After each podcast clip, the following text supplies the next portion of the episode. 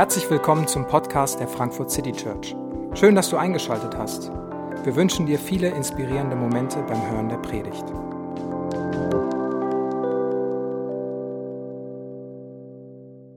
Schön, dass ihr da seid, schön, dass wir hier sind. Das Thema ist heute überfordernde Freiheit. Und wir beschäftigen uns, und wir haben jetzt gerade einen Text gehört, und wir beschäftigen uns mit der Geschichte rund um den Auszug aus Ägypten von dem Volk Israel. Das ist eine Geschichte von Freiheit und Befreiung.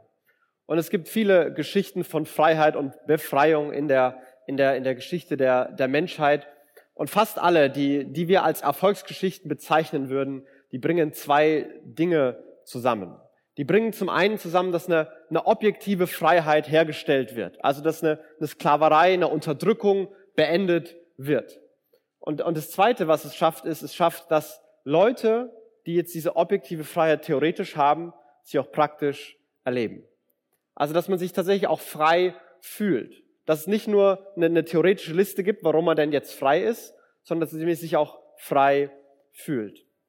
Und Gott möchte mit seinem Volk diesen, diesen Weg gehen. Und den Weg, den er bisher gegangen war, ist, dass er, er hat sie, ähm, das Volk Israel war in der Sklaverei, äh, das Volk, die Ägypter haben sie unterdrückt und ähm, dazu gezwungen, dass sie Ziegel brennen und mit Stroh sammeln und einfach zur Sklaverei äh, gezwungen. Wenn sie es nicht geschafft haben, äh, ihren Tagessoll an Ziegeln zu erfüllen, dann wurden sie ausgepeitscht und bestraft. Also sie konnten überhaupt gar nicht machen, was sie wollten, nicht aufstehen, wann sie wollten, nicht arbeiten, was sie wollten. Sie wurden gezwungen, das zu tun.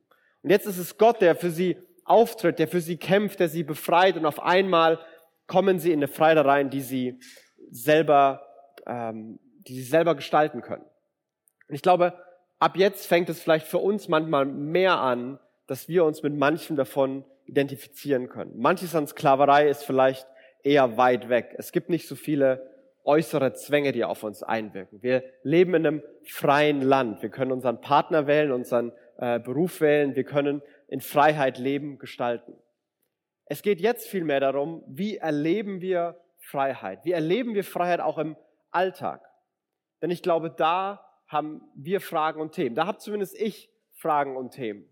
Da merke ich, wie Stress da ist und ich mich getrieben fühle, wie, wie Angst mich lähmt, wie Erwartungen mich, ähm, mich in Zwänge bringen, wie Verletzungen mich immer noch bestimmen, wie ich mit versuche, Schuldgefühle zu unterdrücken und irgendwie Scham soll keiner entdecken, ähm, wie innere Zwänge und innere Freiheit da ist.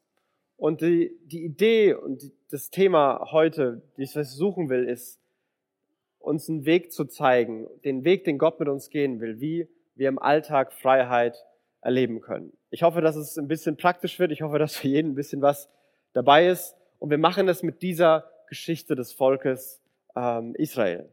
Und kurz bevor diese Texte, wo sich Israel beschwert und meckert, passieren, haben sie etwas ganz Großartiges erlebt. Es ist die Geschichte die äh, auch in der Schule erzählt wird, die viele kennen, dass Gott das Meer geteilt hat und äh, das Volk Israel da durch ist und dann, als die Ägypter gekommen sind, das Meer wieder zusammengefallen ist und Israel war gerettet und sie beginnen ein Fest zu feiern und sie singen ein, ein Lied und das Lied endet und jetzt ist Gott unser König und alles wird gut, denn Gott hatte ja schließlich versprochen, dass er uns in ein Land bringen wird, wo Milch und Honig fließt. Endlich ist es soweit. Endlich ist die Freiheit da. Endlich wird alles wahr was wir uns schon all die Jahre gewünscht haben, was wir uns über die ganze Zeit erhofft und versprochen haben. Aber Gott geht mit ihnen einen erstaunlichen Weg. Und in Mose, 1, 2. Mose 15 noch, das ist noch kurz davor, da führt Gott das Volk. Mose führte das Volk vom Schilfmeer aus in die Wüste Schur. Drei Tage lang wanderten die Israeliten durch die Wüste, ohne Wasser zu finden. Die erste Amtshandlung Gottes, da wo sie zuerst hinbringt, in der Freiheit ist ganz offensichtlich, was ja auch der erste Tipp gewesen wäre, wo man Freiheit erleben kann, in die Wüste. Er macht das, was sie vielleicht gar nicht erwartet hätten.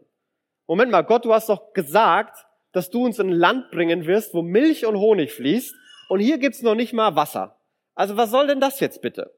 Und sie hatten anscheinend diese Erwartung, und, und wenn man das liest, vielleicht kann man auch die Erwartung haben. Ich weiß, wir haben manchmal die Erwartung im Leben, dieses, dass es durch wie einen Zaubertrick so von jetzt auf gleich das Leben anders und perfekt wird. Manchmal sind das der, der Jobwechsel oder der neue Partner oder was auch immer. Auf einmal, bumm, und alles ist anders und alles ist toll und gut. Vielleicht sind wir als Menschen, die an Gott glauben, manchmal besonders herausgefordert, dass wir sehr ungeduldig sind, weil wir haben ja noch einen besonderen Trick. Wir können ja einfach einmal beten und dann ist das gelöst. So, wir beten und bumm, Gott muss mich ins gemachte Netz setzen, ins Schlaraffenland bringen, rein ins perfekte Leben durch diesen Zaubertrick. Und ganz am Anfang frustriert Gott diese Erwartung. Ganz am Anfang zeigt Gott, so funktioniert Leben mit mir nicht. So funktioniert auch Leben in Freiheit nicht. Leben in Freiheit kennt Überforderung. Leben in Freiheit kennt Probleme. Wir leben in einem freien Land und wir sind alle manchmal überfordert. Wir leben in einem freien Land und wir haben alle manchmal Probleme. Wir haben sogar ziemlich oft Probleme dafür, dass wir im freien Land leben. Zumindest scheint es mir manchmal so zu gehen. Und Freiheit bedeutet auch nicht, und das ist vielleicht das Wichtigste, was Gott seinem Volk zeigen will. Freiheit bedeutet nicht, dass sie jetzt Gott nicht mehr brauchen. Bisher war es vielleicht offensichtlich. Wir waren unterdrückt, wir waren gefangen, wir konnten uns nicht gegen die Stärke der Ägypter wehren, wir hatten ein Riesenproblem, eine Riesennot, wir brauchen jemanden, der stärker ist. Ah, Gott ist stärker, lass uns mal Gott fragen, dass er uns hilft. Aber jetzt sind wir frei, jetzt haben wir alles, jetzt sind wir kompetent, jetzt können wir unsere eigenen Entscheidungen treffen, jetzt können wir nach unseren eigenen Maßstäben das Leben gestalten.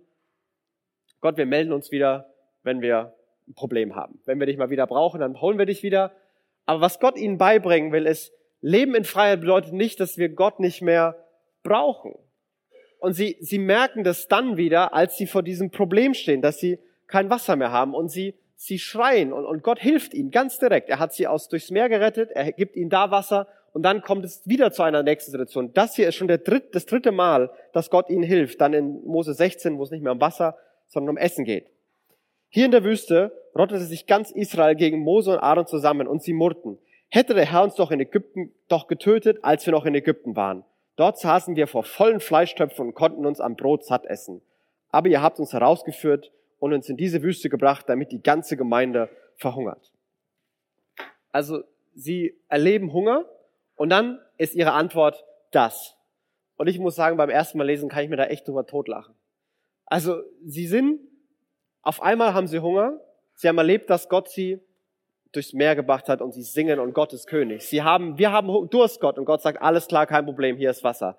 Und jetzt haben sie auf einmal Hunger und sie sagen, wären wir doch in Ägypten geblieben, da saßen wir an vollen Fleischtöpfen, diese ägyptischen Rippchen, ach, das war was. Und äh, wir konnten da einfach in Frieden leben, das war so schön da. Und ihr führt uns hier in die Wüste, damit wir hier verhungern.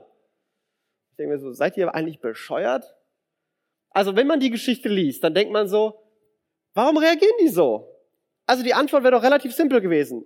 Gott, du hast es mit dem Meer hingekriegt, du hast es mit dem Wasser hingekriegt, wir haben gerade Hunger, könntest du das bitte auch lösen? Das hätte man sagen können. Da hätte ganz viel an Vertrauen hätte man brauchen müssen. Vielleicht gar nicht so super viel, weil sie hatten ja schon einiges erlebt. Und es hätte sich für sie viel entspannter angefühlt. Essen wäre trotzdem keins da gewesen.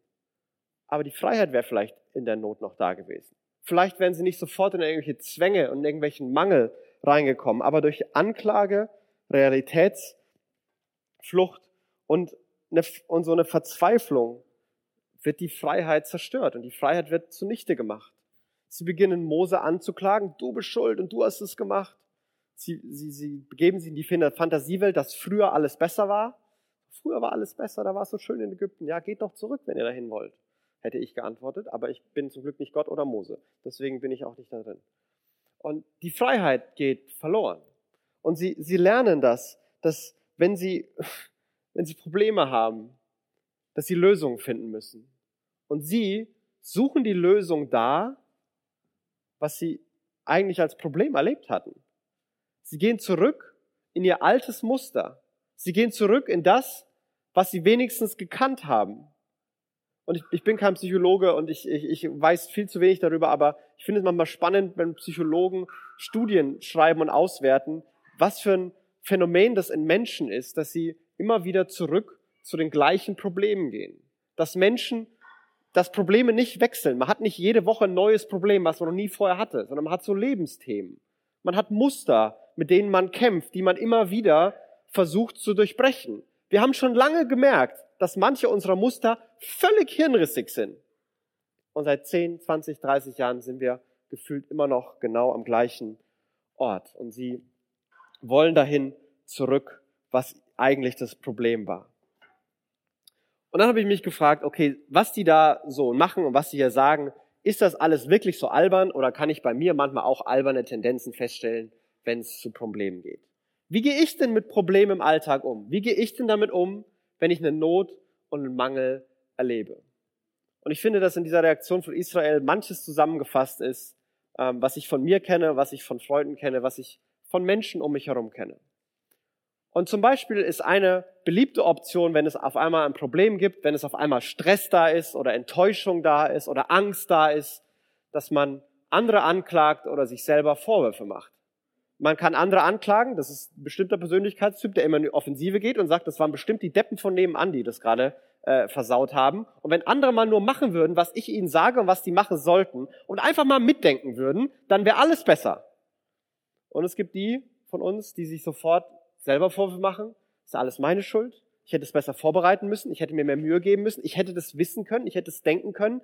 Und da merkt man einfach wieder, dass ich es nicht drauf habe. Ich bin einfach nicht so gut wie die anderen. Und kein Wunder, dass dann mein Leben manchmal voller Stress und Enttäuschung ist. wir gehen in eigene Vorwürfe rein. Vielleicht reagieren wir auch mit, hier, wie, hier, wie Israel reagiert hat, mit, mit einer gewissen Form von Realitätsflucht. Wir beschönigen die Realität. Also so schlimm ist es doch gar nicht. Und alle gucken von außen drauf, was, so schlimm ist es doch gar nicht? Hast du mal gesehen, was los ist? Das ist schrecklich. So darf niemand mit dir reden. Nee, so schlimm ist es noch gar nicht. Das war nicht so gemeint. Ähm, ein gutes Herz dahinter. Was? Das geht gar nicht. Aber wir beschönigen das, was ist, oder? Wir begeben uns in irgendwelche Fantasiewelten hinein. Wir, wir denken an Filme, die wir gesehen haben, Bücher, die wir gelesen haben, was wir auf Social Media gesehen haben, denken so, ah, so sollte es bei mir auch sein. Es wäre so schön, wenn es da so wäre. Und so sollte es auch gehen. Oder wir stellen uns Szenarien vor, wie unser Leben sein könnte. Oder wir vergleichen uns mit Menschen um uns und deren ihre Ehe, die haben bestimmt nie Probleme. Und die Kinder, die gehen bestimmt immer freiwillig ins Bett. Und da im Job, die hatten noch nie eine Herausforderung im Team. Und wir malen uns die Welt so, so bunt und so fantasievoll. Und bei allen ist es toll. Und wenn ich noch nur diesen Job hätte und wenn ich doch nur solche Kinder hätte oder wenn meine Kinder älter wären oder wenn nur mein Partner manchmal nicht so wäre, dann. Und wir gehen in diese Fantasiewelt rein, weil sie unsere Probleme lösen soll. Oder, und das ist mein, fast mein, Lieblings, äh, mein Lieblingsmuster auf der Liste, ist, wir machen genauso weiter, strengen uns aber eben nur mal mehr an. Das kenne ich von mir, das kenne ich von anderen. Nee, das war schon gut. Ich, ich muss einfach noch effizienter werden. Nee, nee, das hat alles schon gepasst. Ich muss einfach nur genauer hingucken. Ich, ich mache genauso weiter. Ich mache es einfach nur ein bisschen entspannter das nächste Mal. Also ich mache ganz genauso weiter, nur eben besser. Und morgen wird sowieso alles anders. Warum? Weiß ich nicht, einfach nur weil es morgen ist. Und wir gehen da so rein und denken, dass wir nichts anders machen müssen, nichts muss sich verändern, nichts muss ich tun, alles kann genauso weiterlaufen und alles wird morgen anders und ich muss nur einmal mich mehr anstrengen, einmal mir mehr Mühe geben. Wenn man all diese Dinge sich ansieht und vergleicht und zusammenfasst, dann glaube ich, sind es alles Wege, wie wir relativ leicht unsere Freiheit verlieren. Nicht unsere objektive Freiheit, aber unsere gefühlte Freiheit. Wenn man andere anklagt und die sind so blöd oder sich selber Vorwürfe macht und Opferrollen verliert, wenn man die, die Realität beschönigt und sich damit abfindet, dass es eben schlimm ist oder sich in Fantasiewelten flieht und dann frustriert ist, dass es bei einem selber nicht so ist oder einfach sich noch mehr anstrengt. Alles sind brillante Wege, die gefühlte Freiheit zu verlieren. Und alles sind Wege, wo man Vertrauen aus dem Weg gehen kann. Alles sind Wege, in denen ich nicht vertrauen muss. Die sind schuld, ich bin schuld, ist gar nicht so schlimm, sollte viel besser sein, ich mache einfach noch mehr. Nichts davon ist, hey, kannst du mir helfen? Und da brauchen wir noch nicht mal Gott dafür, da, da können vielleicht auch Freunde manchmal die Hilfe sein. Aber Israel hier muss nicht mal so einen guten Freund gehen, die können zu Gott gehen. Wir können beten, zu Gott gehen. Und all diese Muster sind Wege, Vertrauen zu vermeiden. Und hier ist Gottes Reaktion auf all das. Und hier ist seine Art, ähm, Israel in all diesen Gedanken zu begegnen. Der Herr sagte zu Mose, ich werde euch Brot vom Himmel regnen lassen, Die Leute sollen vors Lager hinausgehen und so viel sammeln, wie sie für den Tag brauchen, aber nicht mehr, damit ich sehe, ob sie mir gehorchen. Das ist Gottes Antwort. Also meine erste Antwort wäre gewesen, ihr könnt mich mal und dann geht doch zurück. Aber das ist nämlich auch nicht Gott. Er sagt, wisst ihr, was ich mache? Ab morgen, ab morgen wird Brot vom Himmel regnen. Ich hätte mir auch gedacht, sag mal, Brot vom Himmel regnen? Sag mal. Nein, ab morgen wird Brot vom Himmel regnen. Und jeden Tag müsst ihr es euch holen gehen. Und ihr könnt sammeln, so viel ihr wollt, aber ich sage euch, nehmt nur so viel, wie ihr für diesen einen Tag braucht. Später führt Gott aus, dass immer dann, wenn sie mehr genommen haben, wenn sie sagen, komm, dann kann ich morgen ausschlafen, dann bleibe ich mal im Bett und wer weiß, ob morgen wieder Brot regnet und Gott sein Versprechen wirklich hält, ich nehme mal doppelt so viel, dass es schlecht geworden ist, dass es kaputt gegangen ist. Gott macht es ihnen unmöglich, dass sie selber zu einem gewissen Maß von Kontrolle kommen. Also überleg dir das mal, da kommt jemand und sagt, hier, wovon lebst denn du eigentlich? Was isst denn du so mittags? Was morgens vom Himmel fällt? Das, das Brot, das ich mir abhole? Gott, Gott schenkt das immer, jeden Morgen. Bist du völlig naiv und bescheuert? Und wahrscheinlich kann es so wirken und es muss für dieses Volk so gewirkt haben. Aber Gott geht mit ihnen diesen Weg. Die erste Lektion, das erste, was sie lernen soll, ist Vertrauen im Alltag. Sorgt dafür, dass ihr frei bleibt und dass ihr frei da lebt. Und es gibt keine Abkürzung hinein ins perfekte Leben. Die gibt es nicht. Die wird uns überall versprochen. In sechs Wochen zur Traumfigur, ein Klick und du findest den perfekten Partner, was auch immer diese, diese Versprechen sind, die da gemacht werden. Jeder, der dir eine Abkürzung verspricht, da kannst du wissen, der will Geld mit dir verdienen, aber dir nicht helfen. Ganz einfach. Denn es gibt die nicht. Wenn ein Handwerker kommt und sagt, ich kann es in einer Viertelstunde reparieren, gut, für diese Dinge, glaube ich, gibt es schnelle Lösungen. Aber für komplexe Dinge, für Beziehungen, für Charakterentwicklung, auf der Arbeit, in der Ehe, mit Kindern, im Glaubensleben, die eigene Vergangenheit mit den eigenen Eltern, da gibt es keine Abkürzung. Da gibt es keine einfachen Wege. Da gibt es nur einen Weg, den Gott mit Menschen, die ihm, die zu ihm gehören, mit seinem Volk gehen will. Jeden Tag vertrauen. Jeden Tag einen Fuß von anderen und hoffen, dass Gott schon weiß, was er tut, dass Gott schon den Weg mit ihnen geht. Dahin führt er sie. Und er geht noch ein Stück weiter, weil Vertrauen ist nichts, was man so einfach befehlen kann. Vertrauen muss, muss wachsen, da braucht man Gründe. Und es geht weiter, dass Gott ähm, Mose und Aaron Folgendes sagt. Mose und Aaron sagten nun zu Israel, was Gott ihnen vorher gesagt hatte. Heute Abend werdet ihr erkennen, dass der Herr es war, der euch aus Ägypten herausgeführt hat. Und morgen früh werdet ihr die Herrlichkeit des Herrn sehen. Er hat eure Murren gehört, denn ihr habt, denn ihr habt ihn angeklagt, nicht uns. Wer sind wir schon, dass ihr euch über uns beschwert. Heute Abend werdet ihr kennen, dass Gott euch aus, dass Gott euch aus Ägypten geführt. Und morgen früh werdet ihr die Herrlichkeit Gottes sehen, sagt er. Was, was an dem Morgen passiert ist, ist, dass Brot vom Himmel geregnet ist. In dem, was Gott tut, dass er auf Vorwürfe mit Güte reagiert, dass er genau auf ihr Bedürfnis eingeht und sie nicht irgendwie durch irgendwelche Sonder Anstrengungen jetzt durchjagt, damit die erstmal beweisen müssen, was sie können, erkennt das Volk, wer Gott wirklich ist. Herrlichkeit Gottes steht oft für den, den Charakter Gottes, wer Gott wirklich ist und wie, wie strahlend, wie brillant, wie schön Gott wirklich ist. Ihr werdet sehen, wer ich wirklich bin, morgen früh, wenn ihr das erkennt, was ich da tue und getan habe. Wenn wir Gottes Charakter sehen, wer Gott ist, dann, dann kann unser Vertrauen zu ihm wachsen. Wenn wir den Charakter von anderen Menschen immer mehr kennenlernen, dann können wir ihnen vertrauen. Wir vertrauen Leuten nicht nur, weil sie bestimmte Dinge tun oder nicht tun. Wenn uns jemand hilft, dann denken wir manchmal, warum hilft er mir jetzt? Hat er irgendeinen Hintergedanken? Der will mir doch bestimmt einen anderen Gefallen zurückhaben. Warum denken wir so? Weil wir nicht vom Charakter des anderen überzeugt sind weil wir nicht überzeugt sind, dass der andere uns mit Güte und Wertschätzung und Liebe begegnen wird, weil wir nicht überzeugt sind, dass der andere mit, mit Gerechtigkeit handeln wird, weil wir nicht überzeugt sind, dass der andere auf unserer Seite steht, dass er zu uns gehört. Charakter zu erkennen, sorgt dafür, dass Vertrauen wächst oder Vertrauen verloren geht. Du hast noch nie in deinem Leben einem Menschen vertraut, von dem du sagst, der hat einen schlimmen Charakter, dem vertraust du nicht. Ganz egal, wie viel Gutes er dir tut. Und deswegen zeigt nicht nur Gott, was er tut, sondern wer er ist. Er zeigt seinen Charakter. Hey, das bin ich. Ich reagiere mit Güte, mit Freundlichkeit, mit Gerechtigkeit und mit Macht und ich bin stark und ich helfe euch. Kann ich Gott vertrauen? Schau darauf, wer Gott ist. Kann ich Gott vertrauen? Schau darauf, wer er ist, wie sein Charakter ist und wie wir seinen Charakter erleben. Und wenn wir diese Gedanken haben und vielleicht ist es nicht deine erste theologische Impuls, Predigt, Andacht, die du gelesen hast, wo es, wo die Lösung Gottvertrauen äh, vor, vor dich präsentiert wird und dir vorgelegt wird. Vielleicht hast du das schon mal gehört, dass Gottvertrauen relativ wichtig ist. Ich habe das auch manchmal gehört und es gibt äh, manche Situationen in meinem Leben, wenn ich mich über irgendwas aufrege, irgendwas genervt bin, frustriert bin, enttäuscht bin, traurig bin, dann kommt jemand und sagt mir, hey David, da musst du Gott vertrauen. Dann könnte ich manchmal äh, ganz viel Theologie vergessen, ganz viel Ethik vergessen und ganz viele Dinge sagen und tun und machen, die ich danach bereuen würde.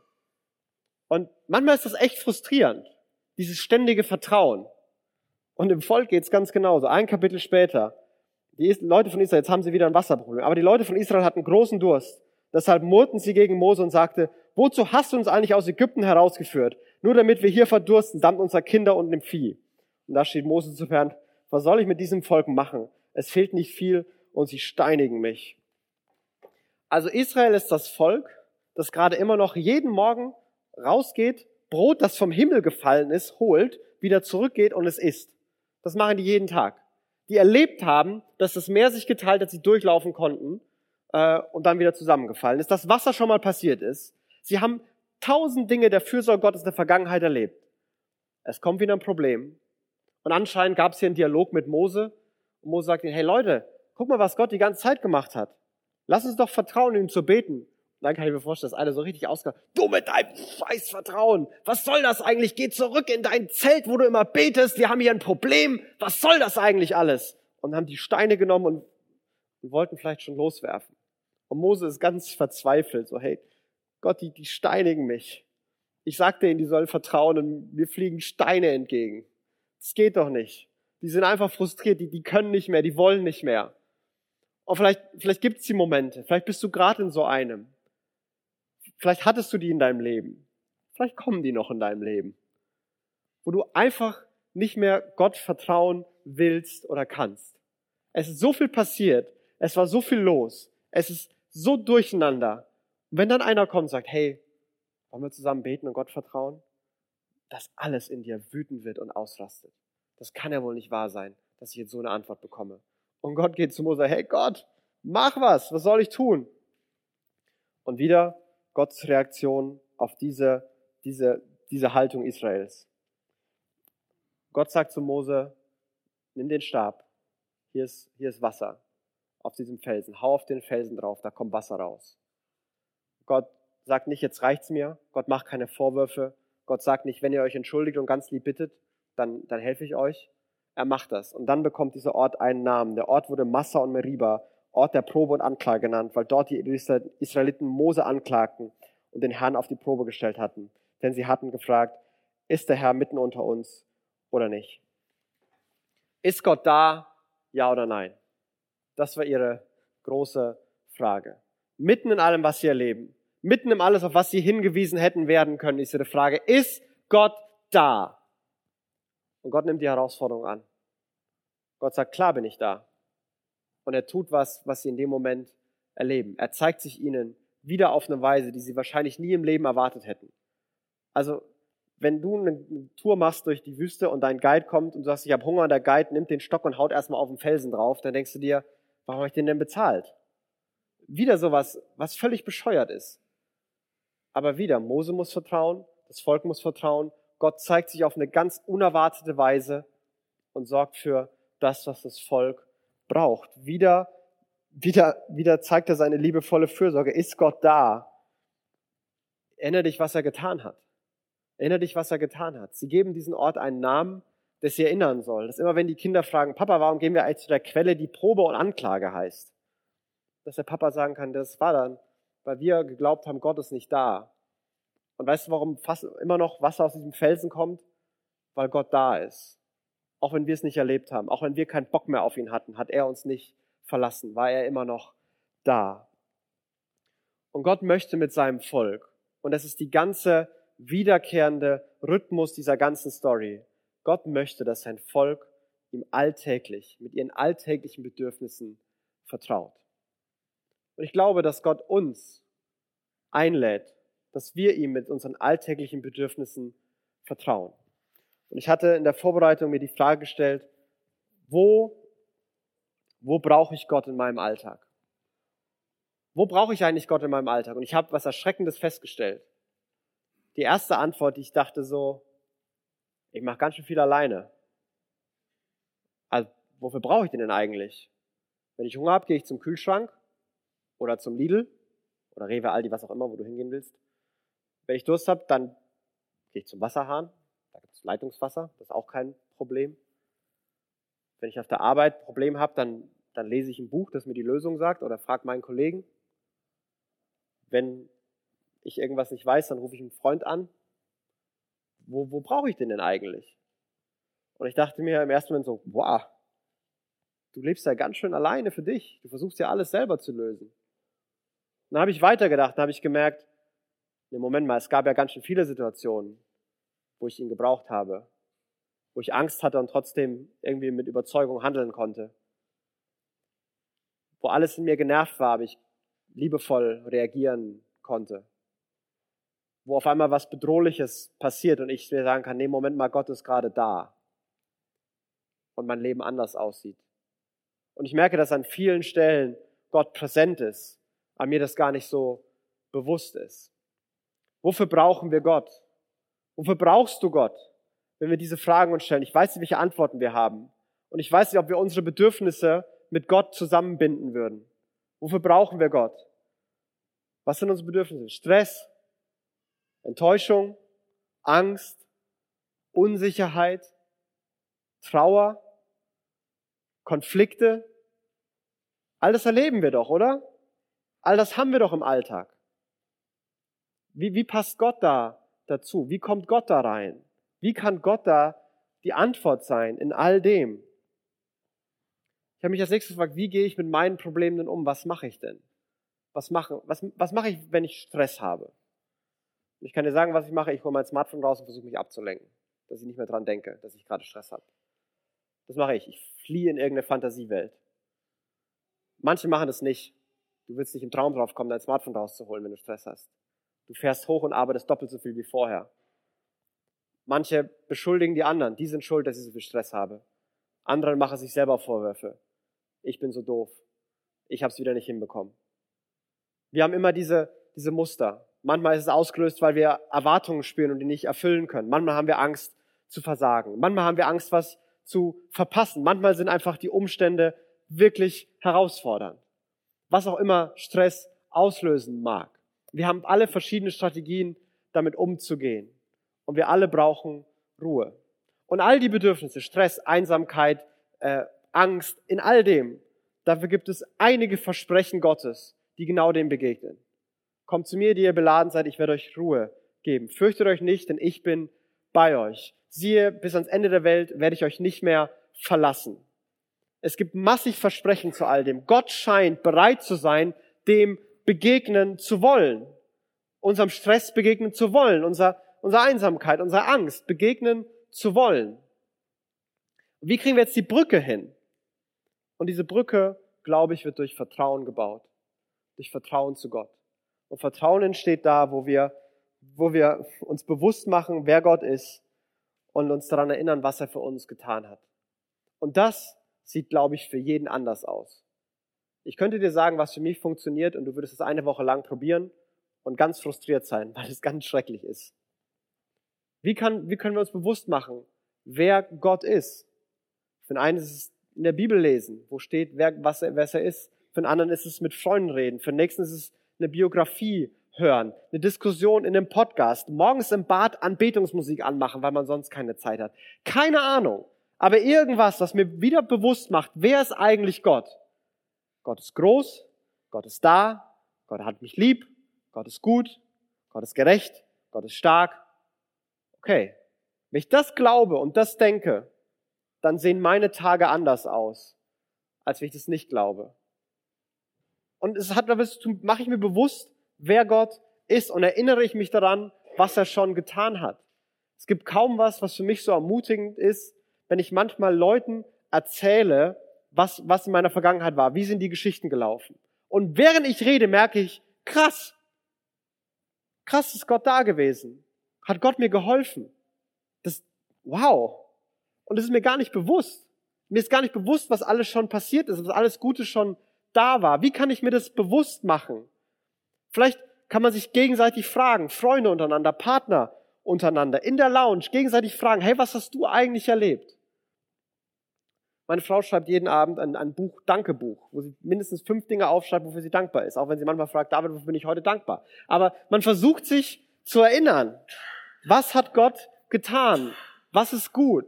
Schreib's auf. Was auch immer. Ich, ich weiß es nicht, was es ist, was funktioniert. Aber wie kann man, können wir uns bewusst machen, wer Gott ist und was er getan hat? Wenn wir sehen, wer er ist und was er tut, dann, dann wächst Vertrauen. Dann beginnen wir zu lernen, mit all dem, mit Stress, Überforderung, Angst, zu ihm zu kommen. Und es wird immer noch Frustmomente geben. Das hier, bitte, das ist kein Zaubertricklösung. Okay, ich lese jetzt morgen Bibel und dann habe ich einen stressfreien Tag. Ich bete einmal und dann bin ich nie wieder ängstlich. So funktioniert's nicht. Jeden Tag mussten die rausgehen und Brot holen. Jeden Tag vertrauen. Jeden Tag zu sagen, wie kriege ich meinen Blick auf Gott gerichtet? Wie kriege ich mein Herz auf Gott gerichtet? Wie schaffe ich es, dass das in meinem Leben präsenter wird, dass Vertrauen wächst und ich mehr Freiheit erlebe? Diesen Weg, den baut Gott hier mit seinem Volk auf. Und wir werden in den nächsten Wochen das noch weiter verfolgen, wie er das noch mehr macht. Aber diesen Weg, den, den will Gott mit dir gehen. Den kann ich nicht mit dir gehen. Den will Gott mit dir gehen. Du sollst nicht mir vertrauen oder deinem Partner vertrauen oder deinem Launchleiter vertrauen oder wem auch immer. Das wird dir nicht so viel Freiheit bringen, wie du glaubst. Du sollst Gott vertrauen. Deswegen ist es wichtig, wer ist er? Was sagt er? Was denkt er? Was tut er? Und wie kriege ich mein Herz darauf? Vielleicht helfen dir die Fragen, sie selber zu überlegen, mit deinem Partner zu besprechen, mit Freunden zu besprechen, keine Ahnung. Aber Gott möchte mit uns den Weg gehen, Schritt für Schritt, damit wir mehr Freiheit erleben. Und dazu möchte ich uns einladen, dass der Gott, der alles für uns getan hat, der uns liebt und der gut ist, dass wir es vor Augen bekommen, damit Vertrauen wächst und wir Freiheit erleben. Ich möchte ein Gebet sprechen. Jesus, wir ähm, sind gerade hier und du siehst, in welchen Gedanken, Fragen und Situationen wir sind. Du siehst, wo, wo das gerade weit weg ist wo wir äh, alles wollen, aber nicht vertrauen, wo wir uns versprochen haben, dass Inspiration und Lösung in unser Leben kommen. Und jetzt hören wir das, was wir schon so oft gehört haben, dass eine tägliche Abhängigkeit von dir, ein tägliches Vertrauen wichtig ist. Du siehst die von uns, die müde sind, immer wieder das zu tun. Du siehst die von uns, die gerade nichts dabei erleben, obwohl sie es tun.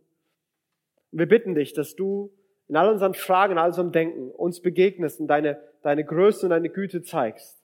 So wie du dem Volk begegnet bist und die Herausforderung angenommen hast und gezeigt hast, du bist da. Hilf uns zu sehen, was du schon getan hast. Hilf uns zu sehen, wer du bist. Und lass uns vertrauen, damit wir die Freiheit erleben, die du, die du dir für uns wünschst. Danke, dass du mit uns auf diesen Weg gehst. Hilf uns zu vertrauen und dann Freiheit zu erleben.